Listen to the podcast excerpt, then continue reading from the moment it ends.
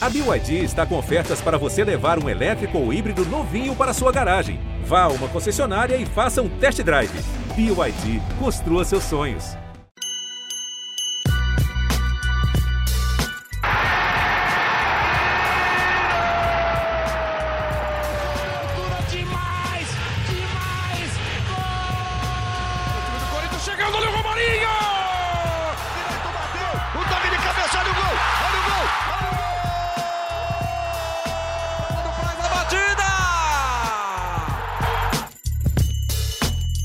Fala fiel, eu sou o Leonardo Bianchi, esse daqui é o GE Corinthians, podcast do Timão no GE, Timão que em Belo Horizonte venceu o América Mineiro, Coelho por 1x0, placar magrinho e gol de pênalti convertido, adivinhem por quem? Ele mesmo, Fábio Santos, o homem que não perde penalidades, é, primeira vitória de Silvinho agora no comando do Timão e um respiro, né, um alívio pro técnico que agora tem dois enormes desafios pela frente, é um jogo da vida na Copa do Brasil, precisando reverter um resultado negativo e um derby no final de semana, a gente vai falar bastante sobre esses dois jogos, Primeiro sobre o jogo da quarta-feira, Atlético Goianiense e Corinthians. Corinthians começa perdendo por 2 a 0 Aninha. Bem-vinda ao GE Corinthians. Desafio dos grandes, mas pelo menos um respiro nesse domingo, né? Fala, Leozinho. Fala, Fiel. É, realmente, né? Corinthians é assim, meu. O Silvinho acha que ele tá tranquilo, ganhou um jogo. Aí ele lembra que na quarta-feira tem Copa do Brasil, que no sábado tem derby, e que se ele perde esses dois jogos, a pressão vai ser enorme. Então, no Corinthians é muito difícil ficar tranquilo, né? Imagino que ele, como técnico e ex-auxiliar, já saiba disso. Gostei de algumas coisas que vi no jogo do último do- domingo, tava de folga, mas, mas assisti. É, acho que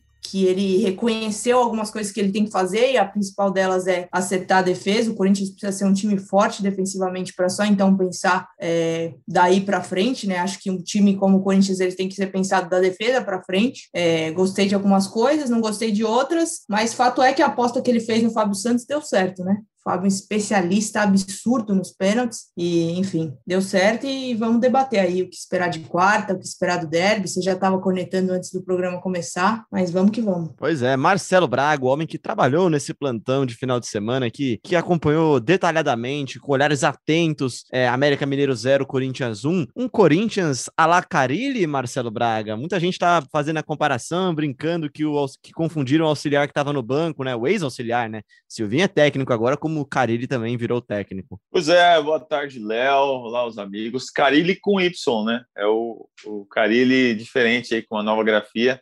É nada, na verdade, o Silvinho teve que dar esse passo atrás aí, realmente, porque não dava para o Corinthians se expor, o Corinthians precisava de resultado. Esse era o jogo para dar confiança, né? Um jogo que o Corinthians precisava sair vencedor é, para que as coisas se ajeitassem, para que o- os jogadores pudessem olhar para o Silvinho com, com uma certa esperança e, e mais atenção no que ele fala, é, vendo o resultado acontecer. Porque é difícil o treinador chegar ali é, durante a semana, fazer um monte de coisa, falar um monte de coisa e aí chegar no jogo e, e o resultado não vem. Então, vencer a primeira, tirar esse, esse fantasma, tirar esse, esse elefante da sala, foi importante para o Corinthians e agora tem um jogo de meio de semana contra o Atlético Goianiense, que é como a gente falava.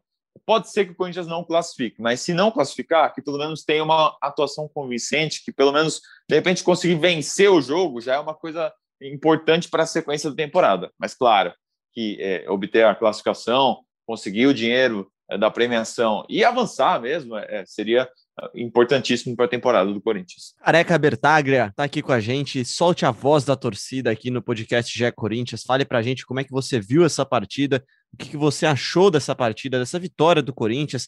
É um passinho atrás para dar dois para frente? Boa tarde, Léo. Boa tarde, amigos. Boa tarde, Fiel, que está escutando a gente. Ah, o importante ontem era ganhar, né? Juro que eu não fiquei muito preocupado, não, se ia jogar bem, mal. O importante ontem era ganhar, porque é uma semana complicada. Corinthians com, as costas na parede. É, precisava ganhar, porque até para trazer confiança para uma semana complicada. E eu tô com o Braga nessa. É, claro que classificar é importante, mas acho que jogar bem. É, e mostrar evolução no time, acho que é bastante importante também na quarta-feira para depois jogar o derby contra o Palmeiras no sábado. Pois é, né, careca? E aí, assim, né, já voltando contigo também no debate, é importante até pela aquela questão de números, né, cara? Você fazer número, né? Seria muito ruim para o Silvinho chegar com três resultados negativos na, na decisão da Copa do Brasil agora e depois ter um derby logo na sequência. É uma sequência daquelas que, que se no mínimo, balanço técnico, né? Sim, por isso mesmo o importante os três pontos, porque como tem muita gente da torcida do Corinthians, falta só 42, né? E esses três aí contra o América que a gente imaginava é, ser um time organizado que ia disputar ali para não cair, 15 quinto, 14 quarto, e o que a gente vem debatendo aqui no, durante as semanas, é que a diferença de uma classificação para Libertadores, é, para um rebaixamento, pode ser de 5, 6 pontos, e o Corinthians tem que fazer, se possível, seis contra esses times que estão nessa briga aí. América Mineiro, Esporte, Juventude, Atlético Goianiense, que já ganhou duas também, mas acho que importante para trazer confiança e também pelos pontos na tabela que podem fazer diferença lá, lá na frente. Marcelo Braga, é, se faltou brilhantismo, se não foi uma partida lá Barcelona de Guardiola, sobrou bastante eficiência, né? Achei, achei que foi um time bem eficiente acompanhando a partida neste domingo. Cara, principalmente no primeiro tempo, a atuação foi bem positiva, né? O Corinthians conseguiu, a, além de, de marcar com eficiência, conseguiu dar algumas escapadas aí pelo lado direito. Como o Fábio Santos estava guardando posição pela esquerda, o direito foi mais explorado. O Fagner conseguiu chegar à frente é, com tabelas com o Luan, o Gustavo Mosquito chegou duas vezes na área. Numa delas sofreu o pênalti que o Fábio Santos fez 1 a 0. No segundo tempo, cara, eu acho que o Corinthians é, ficou muito passivo, né? Correu muitos riscos, muito assim, embora tímido, tenha né? conseguido, é, embora tenha conseguido o resultado, Ribamar empatou o jogo, né? Foi por centímetros que o América não conseguiu uh, empatar o jogo dentro de sua casa. Então, o Corinthians eh, se expôs demais, quer dizer, não se expôs demais, o Corinthians correu riscos, porque não atacou, ficou só esperando. Acho até que o, que, que, que o, o Silvinho poderia ter botado alguém para segurar a bola lá na frente. Ele tentou um pouco com o Léo Natel, que é um cara meio grande, meio forte para disputar a bola aérea, mas de repente botar um, um Adson para segurar a bola na frente, para ter um respiro, para tirar um pouco da bola de trás. E aí o América ficou martelando, martelando. O Corinthians finalizou quatro vezes no primeiro tempo e o América não finalizou nenhuma. No segundo tempo, o América finalizou nove vezes. Então, é, o time mineiro teve mais chances, teve mais a bola, o Corinthians correu riscos, mas enfim, saiu vencedor. É, essa foi a estratégia do Silvinho, fechar a casinha e conquistar os pontos. Acho que isso foi importante para o Corinthians e importante até para essa relação do torcedor, né? Que o torcedor já estava desesperado de ver duas derrotas consecutivas e de pensar que o Corinthians poderia sair derrotado desse jogo contra o América. Então, é, foi um resultado é, anímico, né? Para mexer com, com os torcedores, para mexer com os jogadores e para dar essa confiança para o Silvinho. Acho que até uma imagem emblemática foi com o apito final. Ele abraça o Dorival e o Fernando Lázaro, os dois auxiliares, é, num, num, tom de desabafo ali, porque certamente a pressão em cima dele já estava grande. Pressão é sempre muito grande no Corinthians, né, Aninha? É, é, difícil você imaginar um técnico que tem uma sequência negativa tão longa e conseguir dormir, né? Eu imagino que o Silvinho, naquele perfil é, workaholic que a gente traçou dele aqui há algumas semanas, né, devia estar tá perdendo sono, né? Exatamente. Eu não vou falar que ele é pilhado, tá? Em homenagem ao Vitor Pozella, que detesta o termo. Mas o Silvinho Pilhado precisava dessa vitória, Léo. Acho que o Corinthians, como um todo, no né, início de trabalho, quando você vem de duas derrotas, acho que foi muito. É, foi uma carga muito pesada para o Corinthians aí perder para o mesmo adversário por duas competições diferentes nas duas primeiras partidas do Silvinho. Eu acho que é uma vitória, foi uma vitória bem necessária mesmo. Eu gostei do que vi quando é, Assim, é claro que o corintiano não vai gostar de ver um jogo feio, né? Não, já tem esse, esse estigma de jogo defensivo, de não gostar, enfim. Mas a linha de quatro com uma linha de cinco à frente e um jogador mais solto, eu achei que funcionou assim para o Corinthians conseguir é, essa estratégia, né? De fechar a casinha, tentar o resultado, enfim. Acho que pode ser por aí. Você começa a se soltar mais aos poucos, né? Acho que era era importante que o Silvinho protegesse mais esse time, né? Fizesse com que não sofresse gol para conseguir a vitória, enfim. Foi por, por centímetros, mas conseguiu. Agora eu já queria levantar um, um debate aqui, hein? Já já puxando aí um debate, é, não sei se o Luan vai funcionar como falso 9. É um bom debate. Se... É, é, é, é um bom debate. Funciona, eu também não te... eu tenho minhas dúvidas também, eu vou passar a bola pro Careca. E aí, antes de passar a bola, eu vou complementar essa da Ana aí, é, Careca, com as mudanças, né? Saíram o Raul, o Lucas Piton, o Camacho, o Ramiro e o Matheus Vital. Entraram João Vitor, Fábio Santos, Gabriel, Rony e Cantijo. Queria que você falasse um pouquinho do que, que você achou também dessas mudanças aí. Eu sei que uma dessas mudanças te fez perder os cabelos, cara. Então, é, só para vamos começar. Nossa, pelo... o cara vem de bullying, né, velho? Fazer bullying aí com careca. Vamos parar com isso aí, Léo. Pô, que isso? A gente só briga com a gente boné, gosta. Né? Vou vir de boné. Então, é, começando pelo que o Braga falou, até acho que o América, acho não, né? Os números mostram que o América finalizou nove vezes, mas tirando esse gol aí impedido, né? É, teve só uma cabeçada do, do Ribamar, então achei que o Corinthians se portou bem defensivamente, mas realmente sentiu falta de alguém lá na frente para segurar a bola. Até o Adson sofreu uma falta ou outra, porque era nítido que eles tinham pregado os dois de beirada, né? E já tinham feito três trocas até. O Corinthians não soube lidar muito bem com isso, porque não podia mais fazer fazer, tinha uma troca para fazer ainda, mas já tinha feito três paradas, né?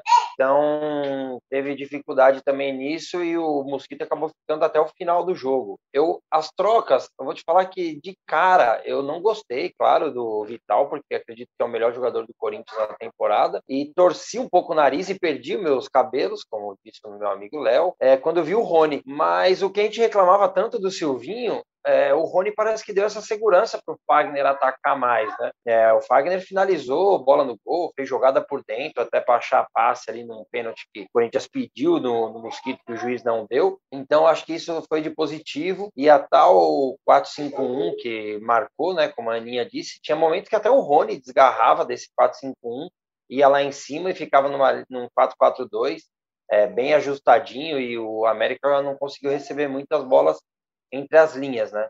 O que facilitou para o Corinthians se defender bem. É, Cantígio, eu torci muito a hora que eu vi o Cantígio no time titular. Falei, o Cantígio precisa fazer um bom jogo, porque fica aquela coisa, ah, o Cantígio não marca, né? O Cantígio no, no time dele lá da Colômbia, o Júnior, né?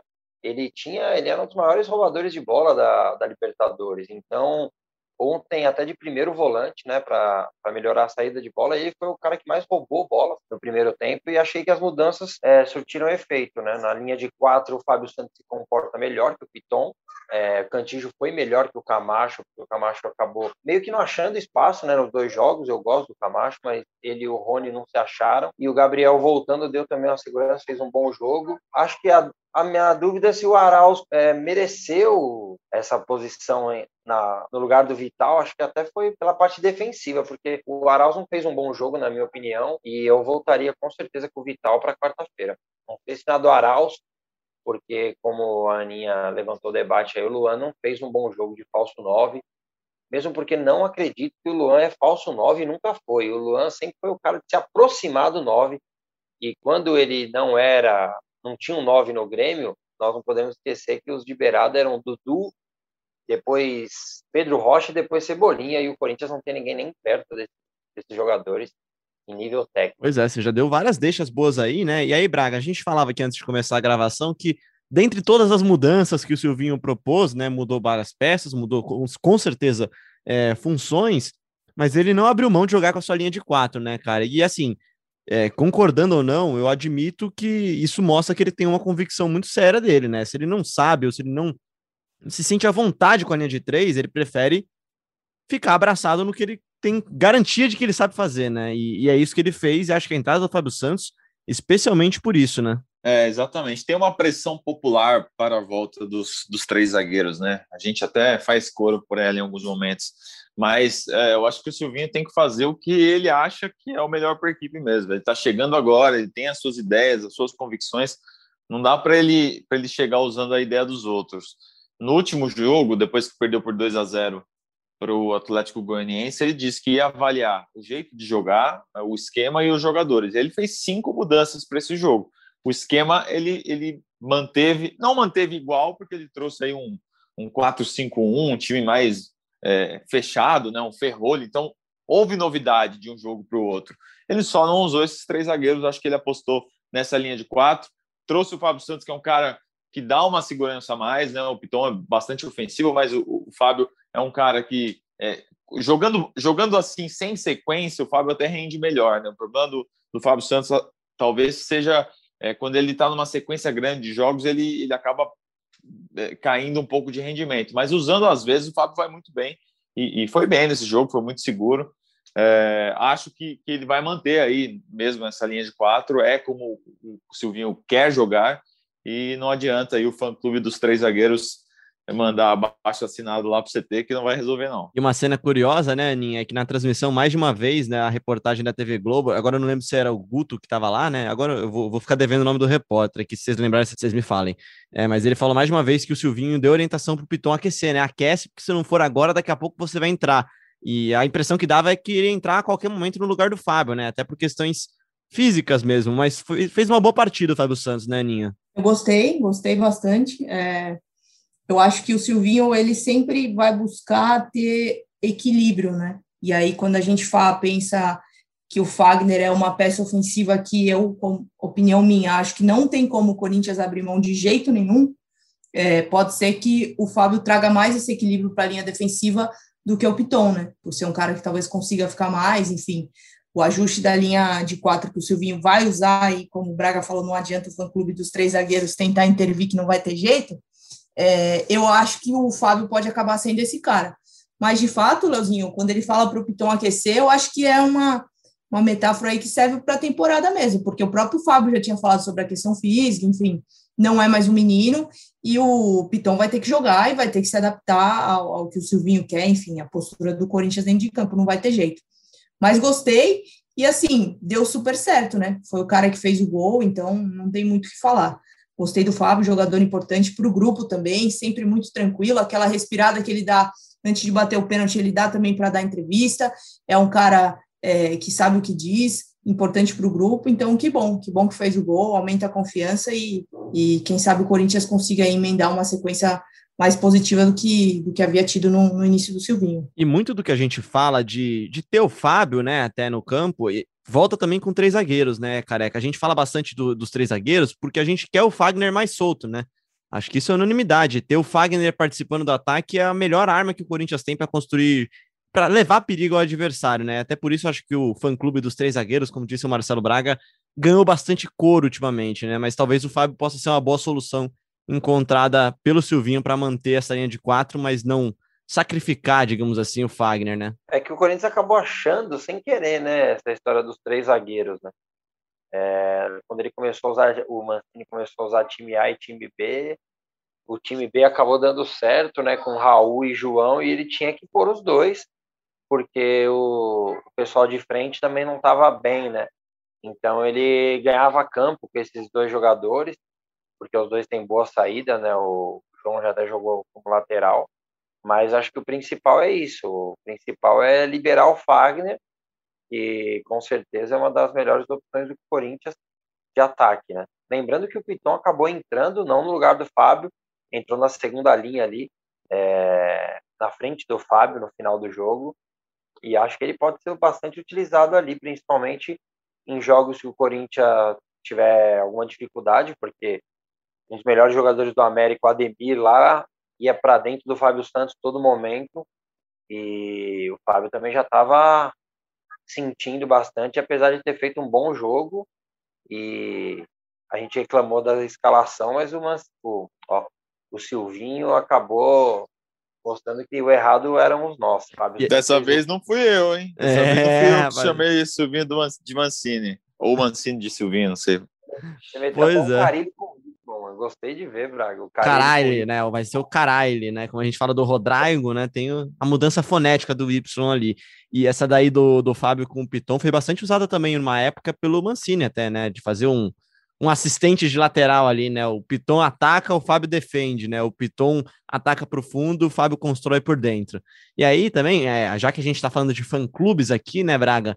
Um fã-clube que está sempre presente, essa ideia é dos grandes, aquele barulhento, aquele que chega cedo no estádio, é o do Cantijo, né, cara? A gente sempre fala bastante dele aqui com, com certa expectativa barra decepção, né? Expectativa porque ele claramente tem talento e decepção porque ele com certeza várias partidas acaba tirando o poder de marcação do time, fez uma boa partida e teve dois cãos de guarda do lado dele, né? O Gabriel e o Rony, que, que basicamente tiveram uma função muito ajustada para ajudar o Cantillo a jogar, né? Ah, isso foi fundamental, cara, para o jogo do Cantillo fluir, para ele ter liberdade de jogar e, e, e, ficar mais seguro ali, né? Ele teve o Rony à direita, o Gabriel à sua esquerda.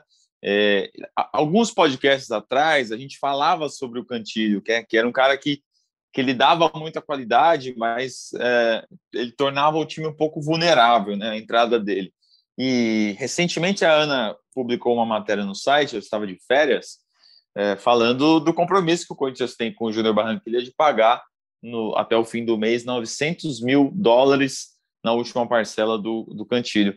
E eu, aqui no meu sofá, nas minhas férias, ficava pensando: o Corinthians não tem dinheiro nenhum e vai ter que pagar esse dinheiro para um jogador reserva que não se encaixa no time. Então, é, é bom ver o Cantilho dando resultado, o Cantilho é, se encaixando na equipe, é, os treinadores, um treinador conseguindo é, montar um, um, estilo de jogo que, que beneficia o Cantilho.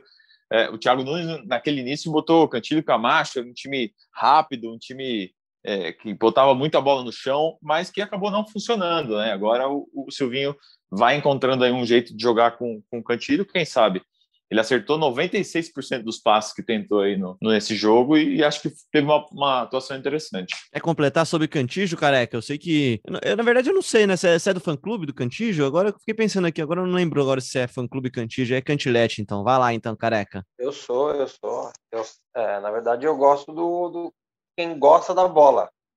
Porque para mim é meio básico que quanto mais você tem jogador que erra passe, mais você devolve a bola para o adversário. E o Cantijo não, o Cantijo é um cara que não, não se aperta, né, como a gente disse, é um cara que não se afoba quando tem gente pressionando ele, tem passe bom, o Braga trouxe aí o número de 96%, é, eu vi até uma reportagem que somado Gabriel e Rony não trocaram a quantidade de passes que o Cantijo e com uma eficiência bem menor. Então, até aí você já vê a diferença. Isso que o Cantijo não usou muito aquela bola longa dele, né, que é muito boa, quando ele acha o Fagner do lado é, contrário, né, achou também o Ramiro no jogo contra, agora não lembro se foi contra o River ou contra o Ancaio. É, mas ele tem esse passe longo e o passe curto também. Então, gostei, acho que ele vai ter uma sequência e vamos torcer para que dê certo, porque foi o que o Braga falou. Deve dar um aperto no coração, você tem que buscar dinheiro, não se sabe onde, para pagar para um jogador que vinha sendo reserva, né? Acho que ele vai ter uma sequência aí, torcer para ele encaixar e fazer bons jogos, porque vai ser bastante útil para o Corinthians. E mais do que isso, né? A gente fala aqui bastante, aí a Ana e o Braga podem completar. A gente sempre fala aqui da, das finanças do Corinthians, de quanto o Corinthians precisa ser mais preciso no mercado, precisa acertar mais a mão nas contratações para para parar de perder dinheiro, né, com contratações que não funcionam. Acho que grande parte do sucesso desse 2021 do Corinthians, e aí o sucesso não é só ser campeão, né, Aninha, né, Braga, é, é, é fazer, conseguir potencializar quem você tem de melhor, né, e aí, assim, minha opinião, o melhor do Corinthians hoje é a defesa, são seus jogadores de defesa, e o talento do Fagner, o passe do Cantijo, é, talvez a, o talento do Vital, que tem despontado como um dos grandes líderes técnicos, é, o Mosquito, que vem se consolidando cada vez mais ali na frente, como aquela opção de lado que o Corinthians busca há tanto tempo. Acho que fez uma boa partida mais uma vez. E talvez aí sim, a cereja do bolo, recuperar o Luan, né? Que é o investimento mais caro do Corinthians e é o cara que o Corinthians espera ser diferente. Acho que passa por aí o sucesso de Silvinho e de Corinthians em 2021, né? Olha, é um negócio que eu falo há bastante tempo nessa temporada, né? Quando você é, tem um elenco, entre aspas, enxuto, você sabe que você não vai fazer contratações, você está passando por uma crise financeira, é, uma crise financeira não, mas um, um, período de redução de gastos mesmo, que é o que o Duílio vem tentando fazer, é, não dá para você se dar o luxo de encostar jogador, ou de deixar o cara lá largado na crise, enfim, abandonado, e eu acho que o Silvinho já mostrou que ele não vai fazer isso, né? Que ele vai tentar recuperar todo o elenco, e ele precisa contar com todo o elenco, o Corinthians disputando Copa do Brasil Brasileirão, ou só o Brasileirão se for eliminado, a gente não sabe o que vai acontecer, mas de qualquer forma ele não pode dar esse luxo de abrir mão de um ou de outro jogador, tem que tentar potencializar é, todo o grupo. O time do Corinthians em si eu vejo como um time bom, dá para você tentar fazer jogar, é, tem jogadores interessantes para mim, tirando o Cássio, é claro, é, o melhor jogador de linha é o Fagner mesmo, é o que eu considero mais diferenciado, mas tem também Luan, tem o próprio Cantígio, o Mosquito que você já citou, até mesmo o Jô, que dá para o Corinthians recuperar ainda.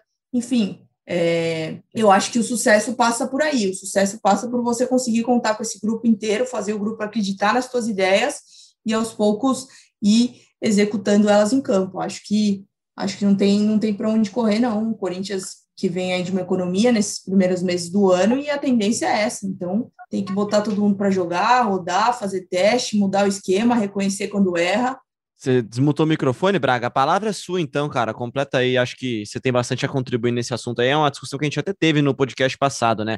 É, se o elenco é fraco, né? É, acho que o grande desafio é montar um 11 titular bom. E eu acho que dá para montar um 11 titular bom. Vamos ver se as peças vão encaixar, né? É, eu acho que, na minha opinião, o Corinthians ainda precisa, vai precisar trazer alguma peça. Não sei em que momento do campeonato. A minha também. Não, não sei é, é o que o Corinthians vai esperar para isso acontecer, né? Eu até conversei com o pessoal hoje para saber. E aí, os mesmos planos? Já mudou alguma coisa? Estão conversando com alguém? Nada em andamento. É, ainda é o momento de, de observar e tal, e, e, de fazer apostas mais certeiras. Então, por enquanto, esse é o grupo, e, e, e eu acho que ainda é pouco para o Corinthians almejar, uma, por exemplo, uma vaga na Libertadores mas vamos ver como é que as coisas vão se desenvolvendo nas mãos do Silvinho. Eu, eu, o que eu queria falar, na verdade, é que a Ana eh, destacou que o, que o Silvinho já deu sinais que não vai abandonar ninguém, e eu achei interessante que a gente teve hoje primeiro, o primeiro vídeo de bastidores divulgado pelo, pela Corinthians TV, né? Foi a primeira vitória do Silvinho, e a gente vê um Silvinho bem motivador no vestiário, né? Antes e, e depois do jogo, ele, ele falando é, na pegada ali com os jogadores. A última palavra da roda, inclusive, é dele, os jogadores falam, e por último, quem fala é ele. E aí, é, depois que, que vence o jogo, ele, te, ele dá uma frase interessante que ele pede desculpa para os jogadores que não entraram e dizem que, que eles vão entrar em algum momento, né? Que eles serão úteis para o grupo. Então, por exemplo, o Jô não entrou, o Matheus Vital não entrou, outros jogadores que foram levados não entraram, e aí o, o Silvinho passa esse recado para os caras continuarem ali na, na, na labuta, porque uma hora a chance vai surgir.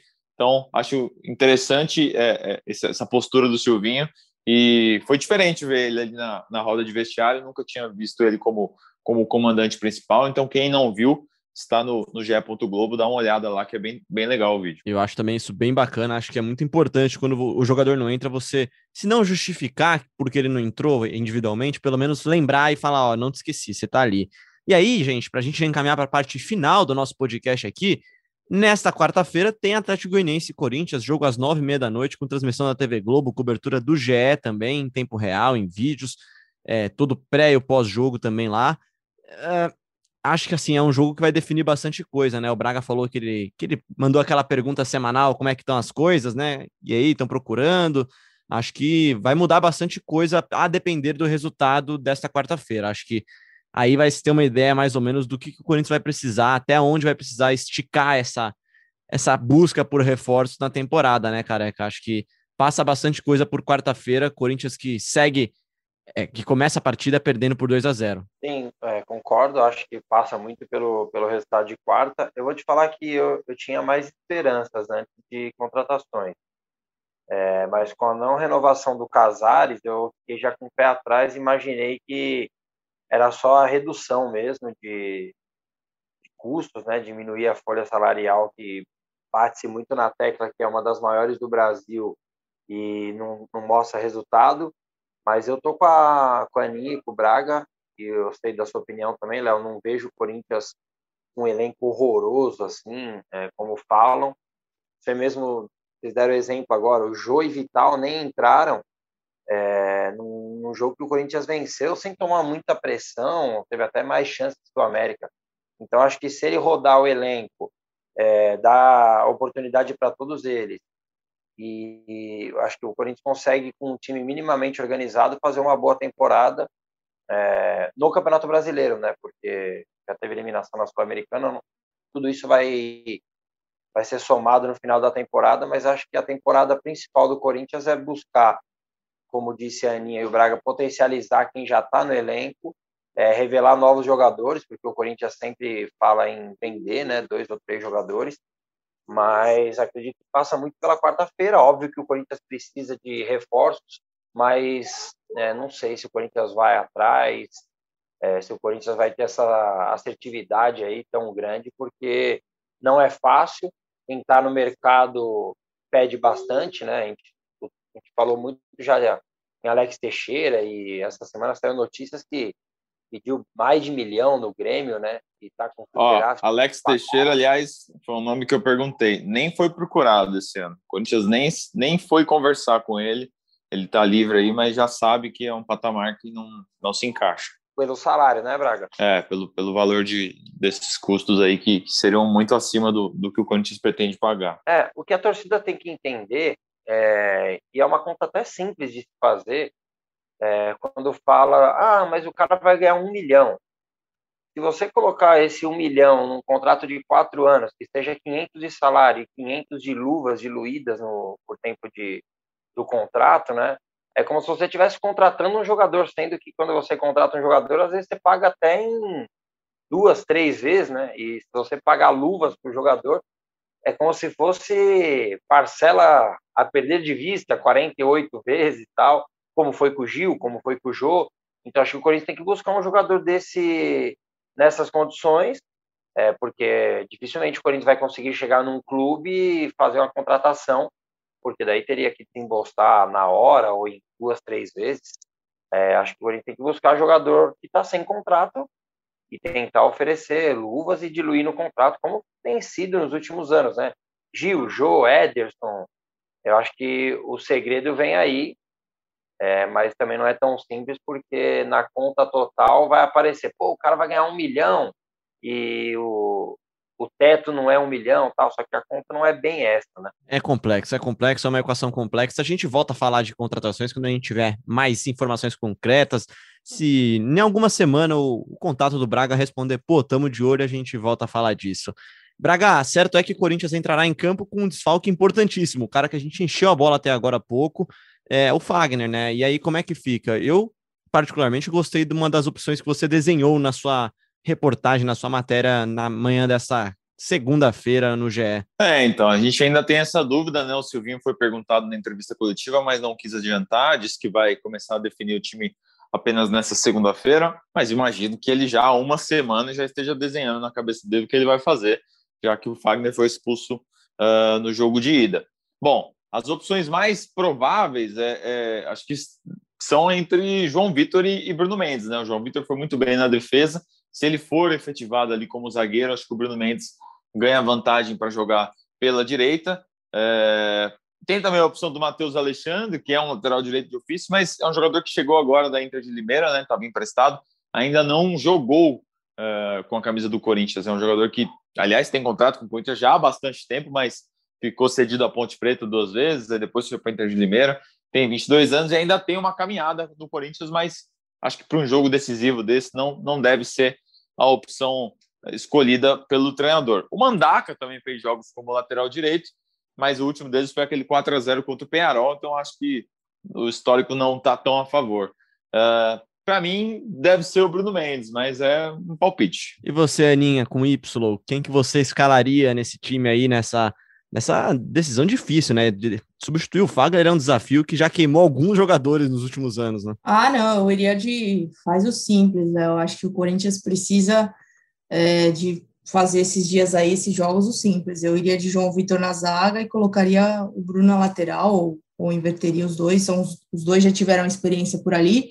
Eu acho que o João joga melhor na lateral do que o Bruno, mas eu lembro que, para mim, na minha opinião, o João deveria ser titular da zaga, né? Então, eu não, não, talvez não mexesse nessa posição, deixaria ele atuando na zaga mesmo, até para se ambientar mais, e colocaria é, o Bruno na lateral. Chutaria um provável time, Aninha? É, manter as peças que entraram em campo nesse, nesse domingo? Difícil ainda, é, né? Não, é difícil ainda porque o, o próprio Silvinho vai esboçar isso amanhã, quando ele vai ter. A gente está gravando agora segunda-feira, né? Amanhã, na terça, ele vai ter os jogadores que voltam daquele treino regenerativo que eles fazem todo o pós-jogo, né?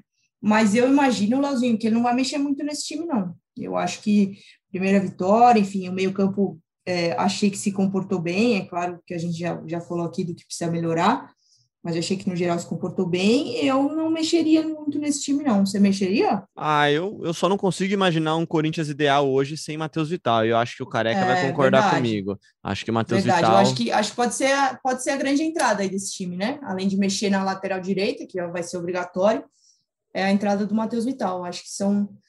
Muito possivelmente devem ser essas as, as duas mudanças. No mínimo, tá? No mínimo. Acho que também ele pode cogitar jogar com algum centroavante em especial pensando que o Atlético Goianiense vai fechar a casinha, né? Deve fechar a casinha. Careca, suas considerações finais, se quiser fazer uma leve projeção de Atlético Goianiense e Corinthians, um jogo difícil, né? Difícil, o Atlético é o time da Série A que menos tomou gols né, no, do ano, na temporada, então a defesa muito boa, forte, mas o Corinthians deixou eles jogarem muito livres, né, muito tranquilos, sem centroavante.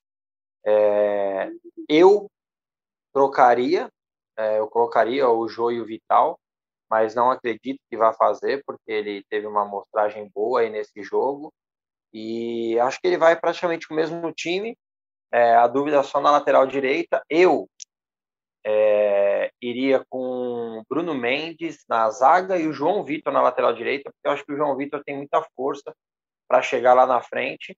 É, mas tem a possibilidade do Raul voltar, né? Também é, jogar do lado do Gil. Não sei como, não sei quantos treinos ele perdeu. A Aninha deve saber melhor. O Braga também, é, com o problema que ele teve pessoal.